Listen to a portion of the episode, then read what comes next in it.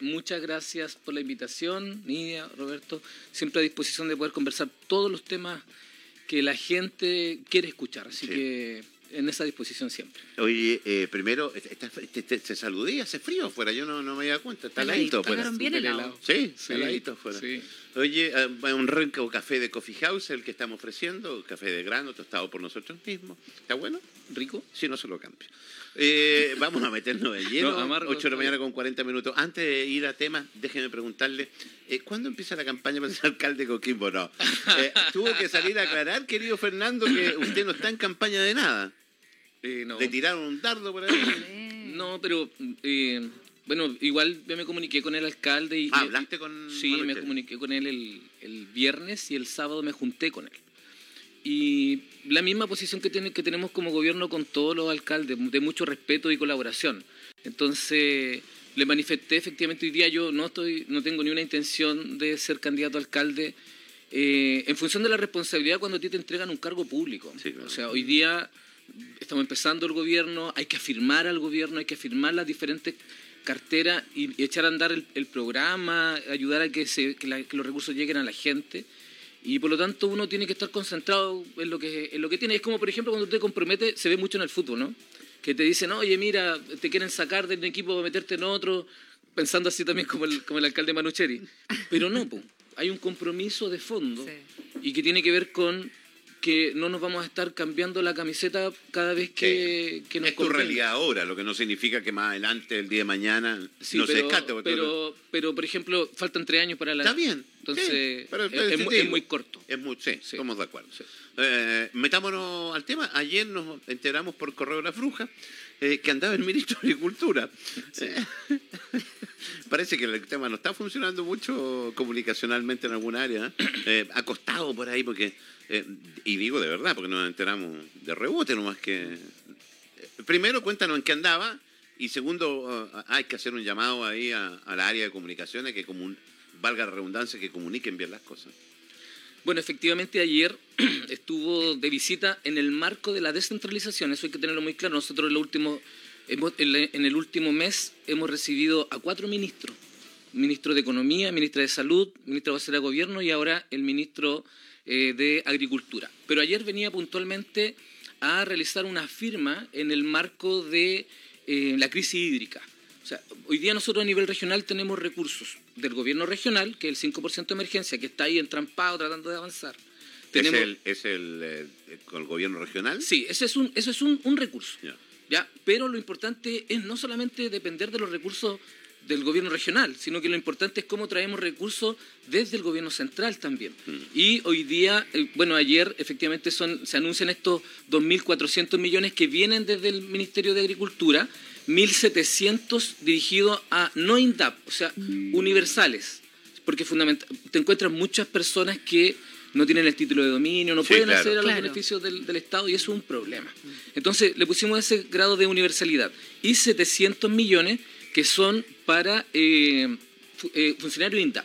Aparte de eso, tienes 3.000 millones que vienen por interior, eh, que tiene que ver con, con el Ministerio del Interior, que tiene que ver con pago de camiones de aljibe, arriendo, fundamentalmente, eh, todo lo que tiene que ver con distribución de agua en los territorios.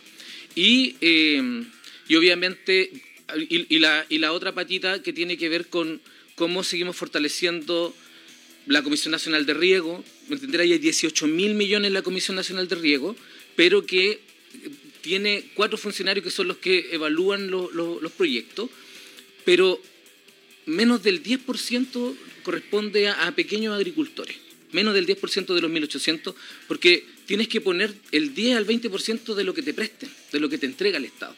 Y eso hace, por lo tanto, que los grupos más, más pequeños, más rezagados, no puedan acceder. Entonces es un desafío de cómo también logramos que todos puedan llegar a esos 18 mil millones que tiene la Comisión Nacional Ahora, de Riego. mi pregunta es, ¿qué le vamos a echar a los camiones de aljibe?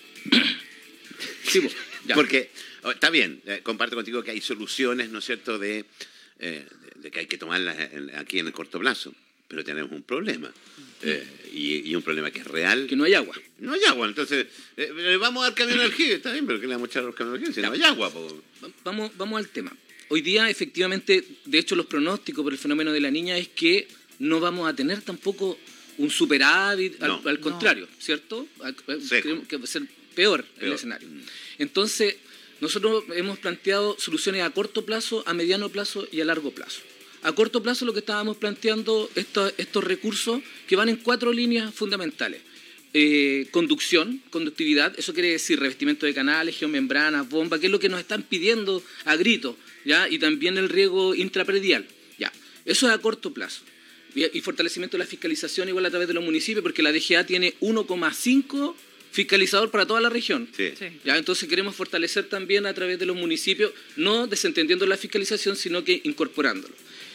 Eso es a corto plazo. A mediano plazo el tema de la institucionalidad, es decir, los consejos de Cuenca, no solamente donde esté hoy día incorporado eh, la Junta de Vigilancia, sino que incorporar tanto a privados como a las propias comunidades en la administración estratégica del recurso hídrico. Por ejemplo, lo- eh, tú tienes el 100% de, de agua, garantizar el consumo humano y qué porcentaje vamos a ocupar en agricultura y qué porcentaje vamos a ocupar en minería O en otras. sí. que- y- o en otras labores, pero hacer una planificación estratégica. Eso es a, medi- a mediano plazo y, y- y- Pero y eso no debería estar ya hecho porque no existe.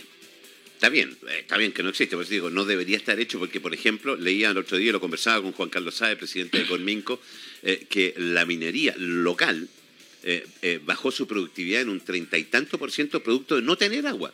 Porque cuando le cortan el, recortan el suministro de agua, lo recortan a todos. A todos. Y entre eso también a las mineras que ocupan, eh, que, que ocupan bastante menos que de lo que la gente piensa. Entonces, ¿no se debería ya eh, haber determinado eso? Lo que pasa es que la, la institucionalidad que existe actual lo impide. Yo no le puedo hoy día poner una, una norma, entre comillas, eh, eh, a una minera, por ejemplo, en torno a lo que tiene permitido hoy día usar de agua, por, su, por sus acciones de agua. ¿Ya? O sea, ellos pueden sacar. O sea, Ahora, o sea, los canalistas, los, los- Ya, los- ahora, yo quiero plantear algo más, más de fondo que tiene que ver también con las soluciones a largo plazo, ¿ya? porque van todas de la mano. Ya, por ejemplo, en, solu- en soluciones a largo plazo, nosotros como gobierno y como gabinete, porque el presidente Boric así no nos, no nos planteó que la decisión efectivamente iba a estar en la región, nos hemos puesto ya en función de avanzar en desalar. Pero para poder desalar no hay que empezar al revés. Y en eso, y en eso, y creo que estamos empezando al revés. Hoy día en el Choapa está eh, Minera Los Pelambres que en diciembre comienza a desalar. Y yo Sí. creo que en sí, como eh, en una cuestión de fondo, está bien porque deja sacar el agua del acuífero y esperamos también que la devuelva a las comunidades para poder fortalecer Sí. el acuífero y el consumo humano. ¿ya? Pero de- de- aparte de, de la, de, de eso, de, de lo que tiene que ver con desalar, es, es decir, nosotros nos juntamos con SEASA, nos juntamos con la Católica del Norte también, porque estamos buscando en la academia eh, la respuesta más, más científica respecto a la mitigación y también al, al proceso... de- Seremi, pero yo ahí me quiero detener, Ya. porque quiero que hagamos un alto en la conversación. Eh, usted dice que el presidente Boric le da a- el poder, ¿verdad?, o, o este mandato a las regiones para poder decidir sobre este plan. Pero ¿qué pasa cuando tenemos un de, eh, de obras públicas que dice no a las desaladoras? Que ¿cómo no es se conjuga? partidario. Que no es partidario. ¿Cómo conjugamos eso finalmente? Mira, yo- yo creo que hay, hay- un error de comunicación, de comunicación respecto a cómo se expresa, porque efectivamente hoy día hay un consenso en el gabinete respecto a este tema. Eso, el tema pasa- eso está pensando en noruego todavía. No, pero es que, es que- es que hay una mixtura. Porque es como tú, mira, a veces tú planteas, los equipos tienen que ser jóvenes, eh, un poco más mayores, tiene que haber experiencia y también la mirada medio- medioambiental es potente, tiene que ser potente en este proyecto. Pero también... Pero ¿quién más Ya, pero, pero por eso déjeme terminar. Mira, entonces no es que tengamos una contradicción, hay algunos matices, pero hoy día estamos todos claros en el gabinete y en el gobierno. O sea, el proceso de desalación para nosotros es un- la alternativa que nos queda a la desertificación real. Ahora, ¿cómo hacemos que sea científico? Porque mira, por ejemplo, SEASA. SEASA solamente tiene una estación de monitoreo en el mar, en toda la región, una versus las decenas que tiene respecto al tema meteorológico. Entonces tú cuando dices vamos a desalar, tú haces un mapa de desalación y dices, mira, aquí se puede, porque si desalamos y, y botamos, por ejemplo, en la herradura o en un golfo, no van a haber cor- corriente, no se puede aquí, se puede más allá, se puede en este sector, pero nosotros ahora empezamos a construir sin tener un mapa de, de- de desalación. Entonces tú dices, a ver, ojo, pongámosle una mirada también a este tema porque es importante, porque es estratégico, a ver dónde. Ahora, el modelo de desarrollo que, que tiene que tener, ¿qué- ¿cómo va a ser? ¿Es solo privada? ¿Es mixta? ¿O va a ser estatal? Como la que tenemos en, en Atacama, por ejemplo. O sea, ¿qué es lo que nos importa a nosotros? Que, que tengamos claras las medidas de mitigación. La primera semana de julio vamos a hacer un encuentro con eh, precisamente la, el, la perdón, el Ministerio de, de Medio Ambiente, de Ciencia y Técnica, con la Academia, SEASA, y el tema fundamental va a ser desalación, pros y contras. Por- pero, Fernando, pero no porque estemos en No, contra. Fernando, deja de tenerte un minuto. Eh, y, y con todo el respeto que se me merecen las autoridades y todo. Nosotros, yo no sé si escuchaste, tuviste la oportunidad de escuchar la entrevista que tuvimos acceso fácil a uno de los más grandes expertos que pueden existir, Claro. El de israelí, de Israel. que Sí, es sí, parte de la empresa de agua, Diego don- Berger. eh, donde explicó clarito Sí, perfecto. eh, nosotros tuvimos acceso, nosotros como medio de comunicación. ¿Se van a seguir juntando ustedes? Le voy a preguntar, al, y con todo el respeto al SEASA, yo en dos minutos te conecto con la Embajada de Israel para que traigan un experto y le expliquen en dos segundos lo que tienen que hacer. O sea, la pérdida de tiempo sigue existiendo, que no es culpa de ustedes, porque esto viene hace rato. Pero se van a volver a juntar si el SEASA no tiene experiencia, y Sí. con todo el respeto al SEASA, Sí, sí, no, correcto. tiene cero experiencia en planta de salabra. Sí, correcto, pero mire, es que por eso te digo, no, no es solamente que nosotros como gobierno ya tomamos esta decisión. Nosotros estamos adelante porque entendemos que hay que, que, que si no llueve y que se siga, sigue avanzando la desertificación, efectivamente tenemos que buscar fórmulas alternativas. Pero existen las plantas en Israel desde el año Sí, 60. correcto, correcto. Y por eso es que ya fuimos adelante con En esto. España, en Francia. Estamos yendo adelante con esto. Nosotros no lo estamos frenando. No estamos diciendo como gobierno no. Lo que estamos planteando es, ya, a corto plazo, porque te, te estoy hablando menos de un mes, que nos vamos a juntar, pero ¿a qué nos vamos a juntar? No a decidir cómo... el- lo que estamos planteando ahora es el modelo. ¿Cómo, la, cómo, ¿Cómo lo expresamos mejor? ¿Cómo toda la comunidad toma más conocimiento? Porque efectivamente hoy día yo escuché la entrevista del, del, del Doctor. Del doctor y argentino, ¿cierto? No, eh, israelí. Lo que pasa es que Asentado tienen en acento, acento tienen argentino. acento Sí, eso- argentino, eso pasa el lo- español que hablan. Sí, Sí. sí. Eh, con harto argumento técnico. Pero y si me- son- es, sí, parte de la, es parte de la empresa de agua potable. Israel que está en el desierto. Correcto, correcto. Y Ellos de- exportan agua. Y de hecho, y, y no, y en el país también tenemos varias experiencias, por lo tanto no es que haya que mirar tan lejos, sino que hay que ver cómo se ha comportado. Entonces, la decisión está tomada. Es Sí. El gobierno eh, local eh, dice sí a las desaladoras, Sí a desalar, sí a desalar. sí a, sí a desalar. Ahora, Ya. ¿Cuál es el método, el volumen? A eso se van a ¿Cómo, cómo- ¿Cómo? cómo, eh, sí, eso es el, eh, eh, ¿cómo es el modelo? Porque si tú me dices, ya, mira, si vamos a desalar con recursos públicos, pero se lo vamos a entregar al, al- al- al privado y vamos a lucrar en torno al agua, entonces digo, no, pues no me gusta así. Pero en cambio, si decimos que lo vamos a hacer público, puede ser administrado mixtamente, pero no, no le vamos a endosar el, el costo al usuario. Ah, ya, ahí me parece más como modelo de desarrollo respecto Mira, al mira lo que te voy a decir, lo voy a decir al aire. Les consigo un viaje a una comitiva a Israel para que vayan a estudiar. Mira lo que estoy diciendo. Porque todo lo que estás diciendo, Israel lo tiene resuelto. Sí, correcto. Ellos tienen, Sí. ojo, ellos tienen empresas privadas, pero ellos establecen el precio. ¿Escuchaste en la entrevista que él, que empresa, ella dice, nosotros establecemos cuántos litros tienen que entregarnos y a qué precio lo tienen que sí, entregar? Sí, correcto, pero tiene un modelo de desarrollo distinto. Nosotros acá tenemos libre mercado que complejiza el tema porque no te pone norma decir, por ejemplo, vamos a ocupar el 40% en agricultura o el, 40 o el 30% en minería. O sea, hay un desbalance en eso porque hoy día las grandes acciones de agua las tienen estos grupos. Sí, pero estamos hablando primero de la desaladora, apuntan al consumo humano, Fernando. Ya, es que por eso... La pero- primera etapa consumo, a consumo humano Ya. para asegurarte, como Pero eso tú, hoy día, hoy día acá no está claro. Por eso es que es necesario reforzarlo, porque no es que lo estemos frenando o estemos diciendo no, no avancemos. Lo ¿qué es lo que no está claro? el modelo de desarrollo. Eso, a eso te ¿A planteo. qué es lo que me refiere como Ya, modelo de desarrollo, por ejemplo, ¿quién, ¿quién administra? Lo primero, ¿de dónde salen los recursos para construirla? ¿Va a haber negocio en torno al agua? ¿Quién la va a ocupar en forma prioritaria? ¿Cuáles son los porcentajes que va a ocupar cada uno? Entonces, eso es lo que yo planteo, que aquí lo que hay que hacer ahora es simplemente ponernos de acuerdo. Pero una de por eso le hablaba, a, me- a corto plazo, mediano plazo y a largo plazo, pero a largo plazo necesitamos ordenarlo cómo va a ser. Porque la experiencia nos dice del mercado que efectivamente hoy día eh, la- la- el, el hilo siempre se corta por lo más fino respecto a los consumidores. Por eso es que, al, al cons- al usuario del agua. Por eso es que nosotros hoy día queremos ser cuidadosos en, primero, tener toda la evidencia científica, poder avanzar en un territorio determinado donde vamos a desalar. Porque no es decir, no ¿Cómo es el modelo en la tercera región? es público. Pero Entonces copiemos el modelo público. Sí. Pero ¿para qué nos vamos a juntar? ¿Por qué no Roberto, avanzamos lo- nomás? estamos avanzando. Una planta de salón se muere una eternidad. Sí, más encima, perdona, más encima vas a tener que pasar por el famoso, ¿cómo se llama? ¿Coeo? ¿Cómo se llama la cuestión? El estudio de impacto ambiental, ¿Pasa ¿Sí? por el COEVA? Sí, pues. Sí, po. Todo. Sí, po, todo ¿Y quién pasa. preside el COEA? eh, la gobernadora. y la gobernadora, ¿cuál, es la cuál es postura de la Sí, gobernadora correcto, respecto a la planta correcto, de. Salador? O sea, vamos a tener una piedra de Sí, tope. no, pero, pero discúlpame. Nosotros tenemos una posición como gobierno, ya que puede ser independiente del gobierno regional. Me, me refiero a la, la de- la delegación presidencial. Ya nosotros como gobierno tenemos esta posición y puede ser distinta a la que pueda tener la gobernadora o el consejo regional. ¿Ya? Pero independientemente, por eso Que no puede ser distinta a la del Ceremi Obras Públicas. Sí, no, pero, pero, Claro. pero no Ya. hay, quiero aclarar, no hay disenso respecto a la opinión del Ceremi de Obras Públicas. Lo que puede tener es un matiz respecto al tema medioambiental, pero nosotros también podemos hacer una autocrítica de cómo comunicamos, de lo que hablamos o no hablamos, o cómo lo decimos. Pero en lo de fondo, en la forma, ahí está el problema, pero en lo de fondo, eh, la desalación sí es una posibilidad real.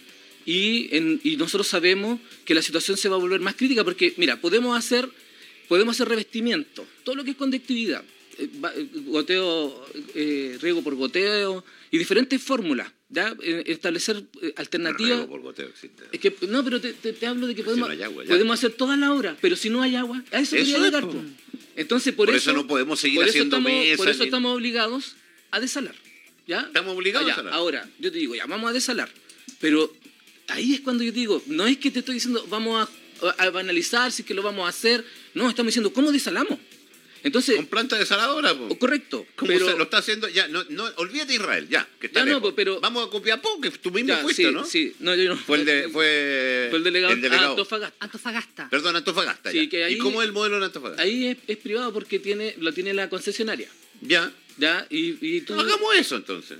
Es que por eso te planteo, eh, hay que decidir cuál es la fórmula, pero lo concreto es que tiene que ser con, eh, escu- con, todo lo que tiene que ver con la mitigación medioambiental, porque mira, nosotros, cuando uno critica y dice la, la ciudad se desarrolla y, se, y no se desarrolla con planificación, porque las tomas empiezan a aparecer en la periferia, no hay agua, no hay luz, no hay camino, no hay acceso, y quedan, y quedan segregados, ¿cierto? Entonces, cuando tú construyes una obra que nos va a acompañar décadas, tenemos que decidir bien dónde se instala.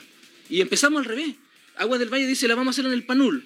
Eh, eh, Pelambre dice la vamos a hacer al- a, los vilos un poco más al sur. Entonces, y uno dice, oye, ¿y existen mapas hoy día en el, en el, en el océano? De Mapas las día de las corrientes. Eh, Hay, hay, hay estaciones de monitoreo que nos permitan ver cómo va a cambiar las temperaturas, la, la- la fauna.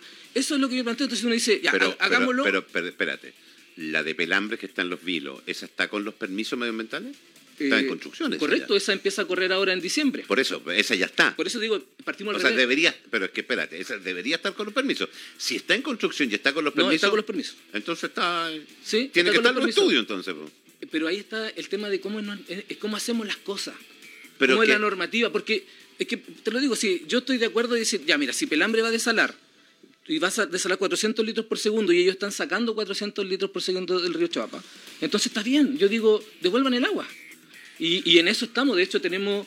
Estamos Está bien, aplicando pero una- lo que tú una- estás diciendo, que yo entendí, es que no están los estudios de las corrientes marinas, por entonces están llegando, instalando la planta de desaladora, estamos volviendo a la salmuera, donde eh, da lo mismo que no tengamos agua para tomar, pero no, que la- los pececitos no les llegue sal. Es que Eh, pero es que eh, tiene que yo me parece que lo de Pelambre está con los estudios respectivos, ¿no? Bueno, tiene un estudio de impacto ambiental. Está. Tiene un estudio de Eh, impacto ambiental. está bien, Sí, entonces. Sí, ¿Y tiene el permiso? sí, sí, tiene el permiso. ya, está bien. ¿Ya? Ya. Pero tú dices, ya, ¿cuánto? Ellos quieren desalar 800, la están haciendo por 400 y quieren ampliarla, ¿ya? Entonces tú dices, ya, pero tengamos un equilibrio. ¿Cuánto va a aumentar, por ejemplo, esa producción de salmuera a 800? ¿O podemos eh, solamente tener una sola planta o necesitamos tener más plantas por provincia? ¿Necesitamos plantas chicas o necesitamos una planta grande? Esa es la discusión que ¿Qué es tenemos más que dar ahora. importante o qué es más problemático? ¿El que no vamos a tener agua para tomar a partir de noviembre o la salmuera adentro del mar? No, bueno, lo urgente es la- el razonamiento al- a la gente, a las personas. Eso es lo urgente. Pero es que es por eso lo planteo. Planteemos un equilibrio. Hagámoslo. Pero hagámoslo bien. Pero se demora años, Fernando. Sí, pero, pero el- el- este, este es el periodo, no, no tenemos más tiempo, es ahora. Por eso lo planteo. Es una política a largo plazo, pero tiene que empezar ahora. Y lo primero fue la decisión y el gabinete ya lo tomó. Hoy día el gabinete regional ya tomó Ya, esta decisión. Para cambiar el tema, eh, eh, el, el de Obras Públicas está claro en que este gobierno, eh, tanto regional eh, o, o- o nacional, dentro de sus prioridades, ¿están las plantas de desaladoras? Sí, totalmente. Totalmente. Cuando lo entreviste, cuando acepte venir a entrevistar, porque otro de los que no, no acepta entrevistas. Eh, estamos solicitando entrevistas hace más de dos semanas, pero no tiene, parece que no tiene agenda. Eh, Eh, ¿Puedo, sí, puedo ahí para cambiar de tema, No, para salir, para salir de la sequía y avanzar, Sí, digamos. Para salir y para avanzar, y me quiero detener en eso. Eh, errores comunicacionales, matices, porque nosotros como medio no, no hemos podido, por ejemplo, acceder una- a una entrevista con la gobernadora, con, algunos no tiene- seremi. ahí no tienen ellos nada que ver. No, pero, pero finalmente está la Secretaría General de Gobierno, donde son el enlace, ¿verdad?, entre la comunidad, en lo que dice el gobierno, Correcto. entre los medios de comunicación. Eh, hay un tema comunicacional importante. ¿Son errores? Eh, ¿Son matices? Uy, ¿Cómo lo podría canción. explicar? Sí, son errores, son, son matices, me voy a océano. Me voy a océano de inmediato. Ya, mire, lo primero... le- Eh, su mirada como sereme de gobierno, como el vocero. Sí, sí. Lo- bueno, lo, lo primero, eh, de pre- el gobierno, a través de la seremía de gobierno, está dispuesto a hablar el tema que sea y donde sea. Lo sé. ¿Ya? Esto- consta. eso, eso es súper importante porque Sí. no es que nos estemos negando a poder conversar cualquier tema, ¿ya? No, si yo le pregunto a usted por cómo ve la articulación del resto Ya, de la ahora, seremía. ahora lo que estamos haciendo efectivamente es poder afinar un poco más esa coordinación que tiene que ver con quién habla de los temas, eh, cómo comunicamos mejor, cómo, ¿Cómo se logra- informa? Sí, correcto. Porque si usted le pregunta a un seremio un tema a lo mejor que no sea de su cartera, efectivamente estamos comunicando mal. Pero si estamos coordinados y sabemos quién... eh, si estamos coordinados y decir, ya, vamos a, vamos a hablar de un tema medioambiental, bueno, que hable... O sea, es- está existiendo esa coordinación. Ahora, lo que quiero plantear es que cuando tú conformas un equipo, ese, ese equipo se va cohesionando y, se- y nos vamos conociendo en, en los días. No hay tiempo. Estamos en una posición mucho más firme en la interna. Y, y precisamente el mismo, el propio delegado, en una posición mucho más firme en la conducción. Yo lo, he visto, yo lo he visto Sí. crecer. Sí. Al delegado lo he visto crecer. Sí, fíjate. absolutamente. Lo he visto creciendo. Lo que sí, lo que pasa es que, pasaría un poco ahí, esa, eh, mala comunicación o poca comunicación se ve también a nivel de gobierno central. Recordemos que Sí. la ministra de Desarrollo Social dice un día que van a hacer algo y a los dos días el presidente dice que no lo van a hacer. Que me parece que pasa por la instalación de gobierno, me parece que por alinear. Ok. Eh, Vamos al tema de delincuencia. Nos hemos visto enfrentados los últimos días en la región de Coquimbo, en distintas localidades, con temas bien complejos. Sí. Eh, en localidades, por ejemplo, que no están habituados, que pasó con Guanaquero, un tema ahí de, de robo frente, frente a la tenencia, carabinero. Sí. Eh, fueron a, a besar y dicen, no, no tenemos auto para perseguir a los ladrones. Eh, hay un nivel de inseguridad importante. Mm. Eh, ¿Qué se está haciendo ahí? Se está trabajando. Sabemos que a Coquimbo llegó más personal. Mm. Eh, el municipio de Coquimbo en ese sentido ha puesto las fichas muy bien en seguridad ciudadana. ¿Cuál es la posición del gobierno? ¿Qué van a hacer? ¿Qué están haciendo para generar más tranquilidad en la gente? Bueno, lo, lo primero es este tema hay que trabajarlo en unidad, ¿ya? Y eso significa sin matices y sin dogmas. Respecto, y aquí así hablamos de los matices, o sea, o sea, hoy día hay que tomar una posición intensa, firme, sin claudicar respecto al crimen organizado. Eso no, no puede ser distinto. Y para eso, respecto a lo, a lo municipal, bueno, se ha levantado esta semana una nueva unidad en conjunto con Carabineros que es el OS-14, así como el OS-7, pero el OS-14, que eh, fundamentalmente tiene la responsabilidad de levantar una coordinación mucho más institucionalizada entre carabineros y los municipios.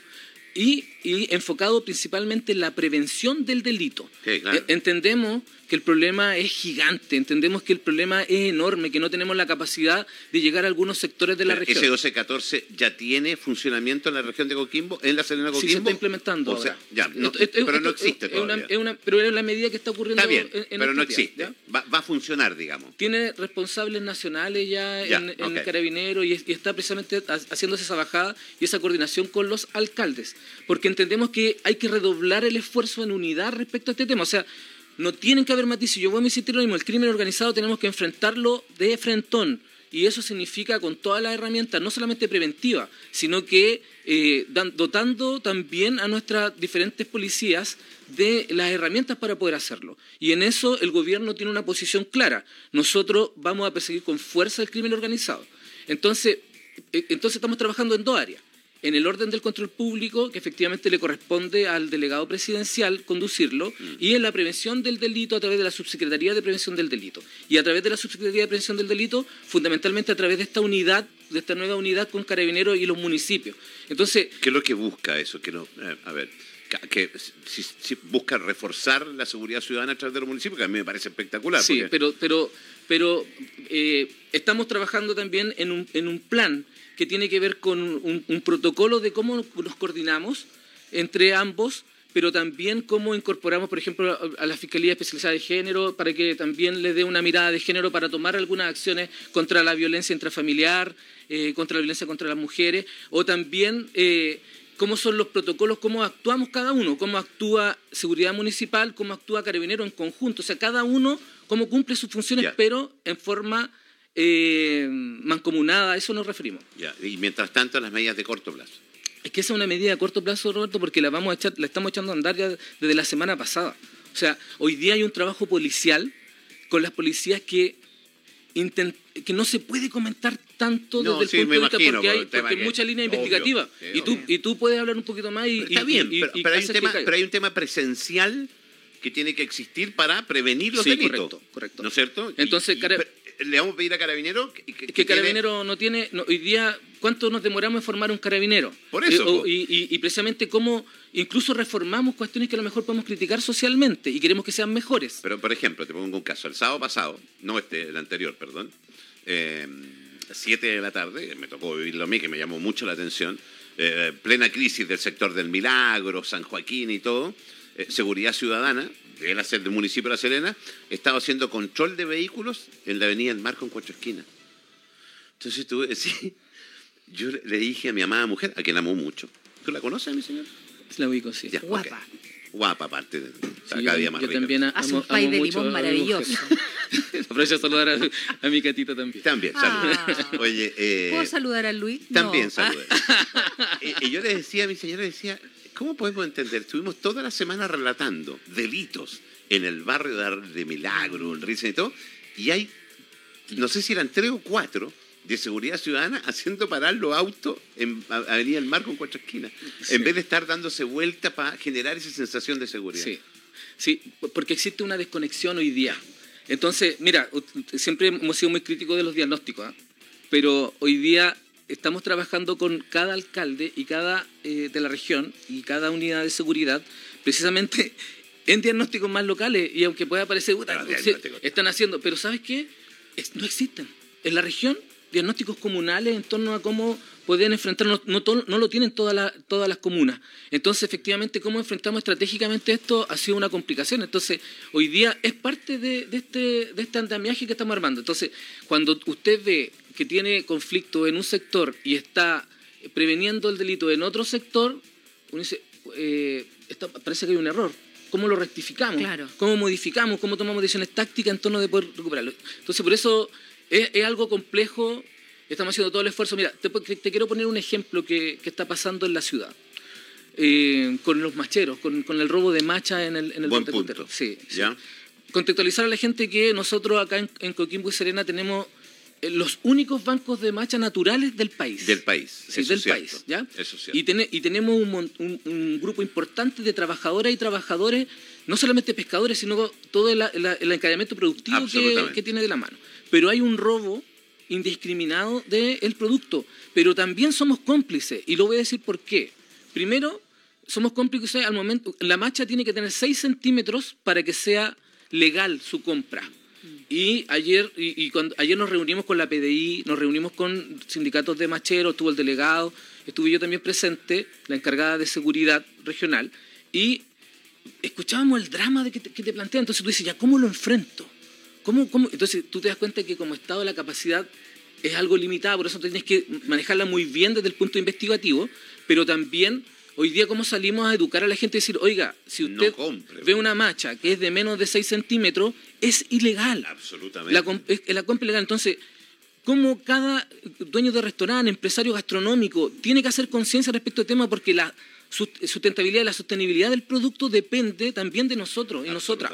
Entonces, tú dices, ya, vamos a trabajar con las policías, la PDI enseguida nos dice, estamos en una línea investigativa, lo- eh, eh, eh, la- lo- los macheros, los, los mismos gremios nos entregan la información, nosotros la canalizamos, estamos en eso. Aparte, tratamos de, ahora de llegar a los diferentes sindicatos, gremios de, eh, de restaurantes, eh, empresarios fundamentalmente. Para hacerle a- Para si decirle- no hay comprador, no hay robo. Claro, y la otra es porque precisamente entre las medidas, las 21 medidas y el, y el tema del sueldo mínimo hay subvención también de, de por parte del Estado a las MIPYMES. Mm. Entonces, si yo te entrego recursos, tiene que haber una responsabilidad compartida. Sí, claro. Mm. La corresponsabilidad en seguridad es clave. Por eso es que nosotros llamamos a la unidad y a, reno- y a re- a redoblar los esfuerzos. Seremi, eh, y para, para ir cerrando y en temas de seguridad, algo que eh, nos tiene atrapados hace bastante tiempo, eh, ¿cómo erradicamos el comercio ilegal? ¿Qué medidas se están tomando? Veíamos hace poquito en un medio donde en Serena quieren replicarlo del barrio May. Eh, ¿Cuál es la mirada del. En el gobierno con Observatorio. en el observatorio? Diario Digital Observatorio.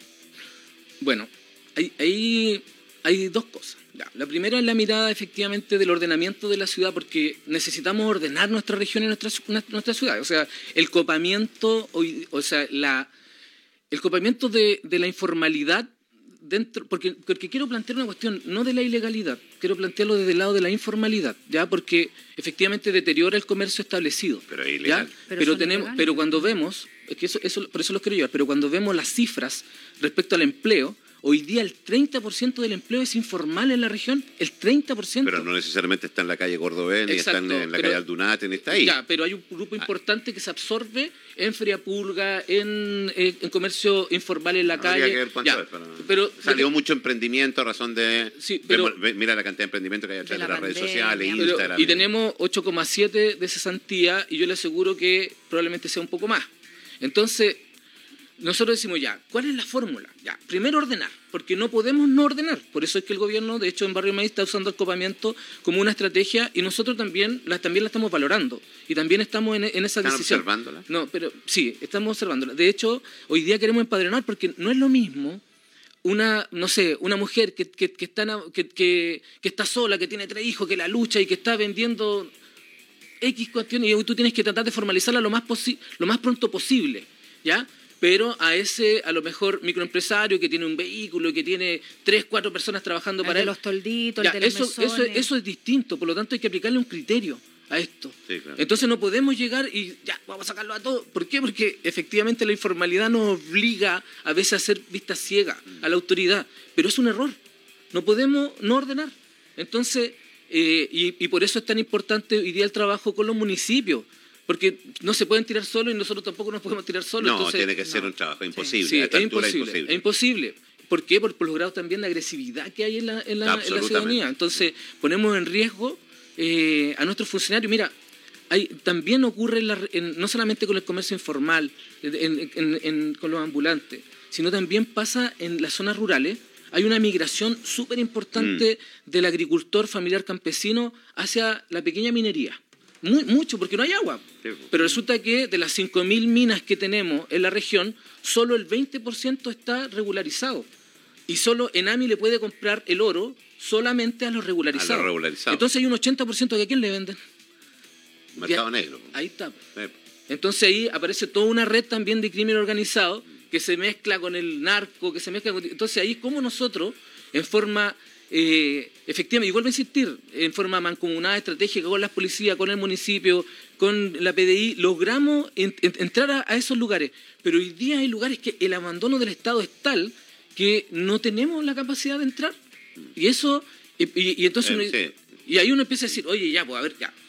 ¿Cuál va a ser la prioridad? ¿Dónde nos vamos a meter primero? Y efectivamente hoy día el centro de la ciudad es importante, es clave. No podemos pedirle a este gobierno que solucione temas No. que vienen arrastrándose de la noche a la mañana, solucionarlo ahora con temas que se vienen arrastrando hace mucho tiempo. Eh, eh, Fernando Vivero, ser mi gobierno, te quiero dar las gracias. porque Muchas gracias. Una amabilidad, Muchas siempre gracias. dispuesto, no pone problema, pregúntenme lo que quieran, hablo de todo, con una franqueza. Siempre es un agrado conversar contigo. Igualmente.